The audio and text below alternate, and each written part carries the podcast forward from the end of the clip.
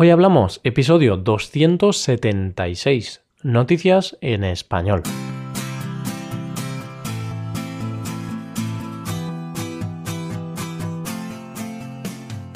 Bienvenido a Hoy Hablamos, el podcast para aprender español cada día.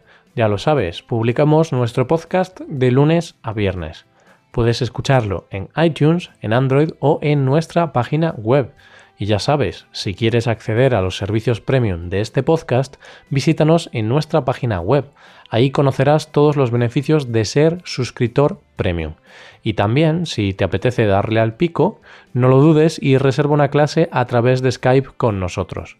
Poco a poco conseguirás mejorar tu nivel de español. Visítanos en hoyhablamos.com. Dicho esto, nos centramos en este nuevo episodio de Noticias en Español hoy empezamos hablando de los que posiblemente sean los peores ladrones del mundo. Seguiremos hablando de un abuelo aventurero a los 81 años y también hablaremos de los masajes con final feliz, en este caso de masajes ilegales. Vamos al lío, empezamos. Hoy hablamos de noticias en español.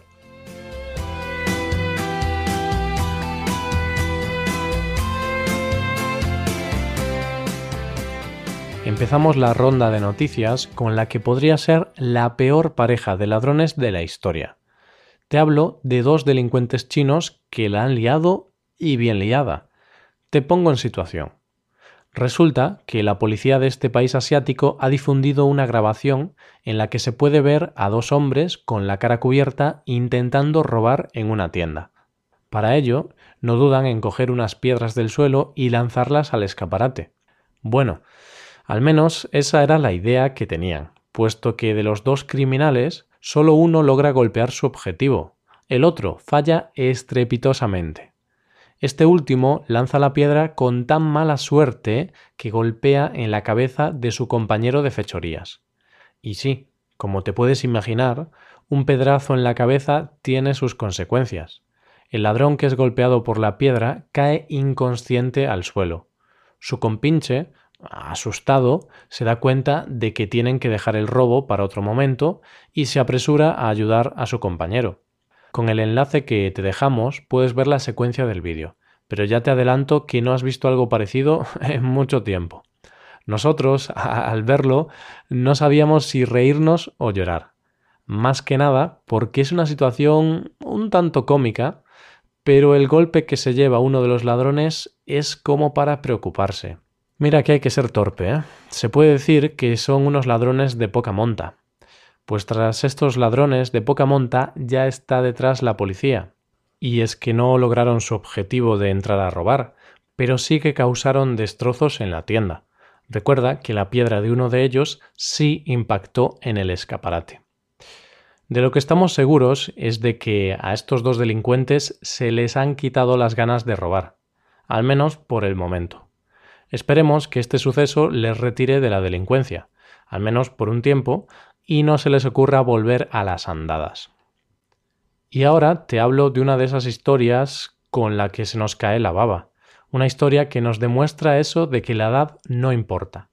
Te hablo de la historia de Miguel, un estudiante de historia de la Universidad de Valencia, que ha decidido irse de Erasmus a Verona, Italia. Hasta aquí todo normal, ¿no? Nada raro.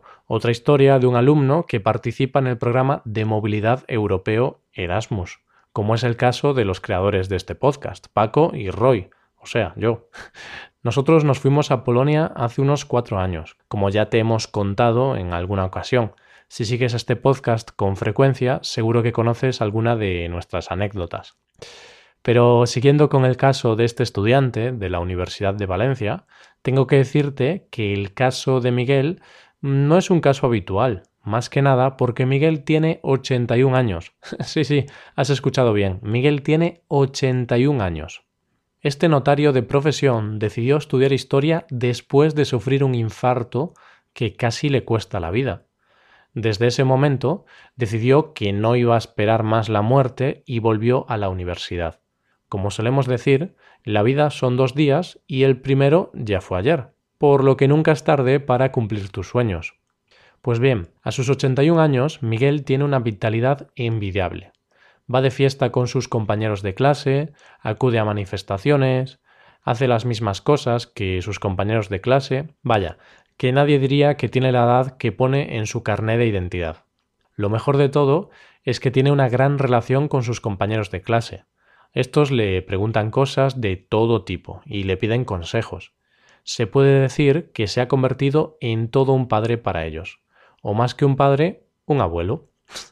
No obstante, aunque se vaya de Erasmus a Italia, eso no significa que vaya a llevar una vida muy alocada.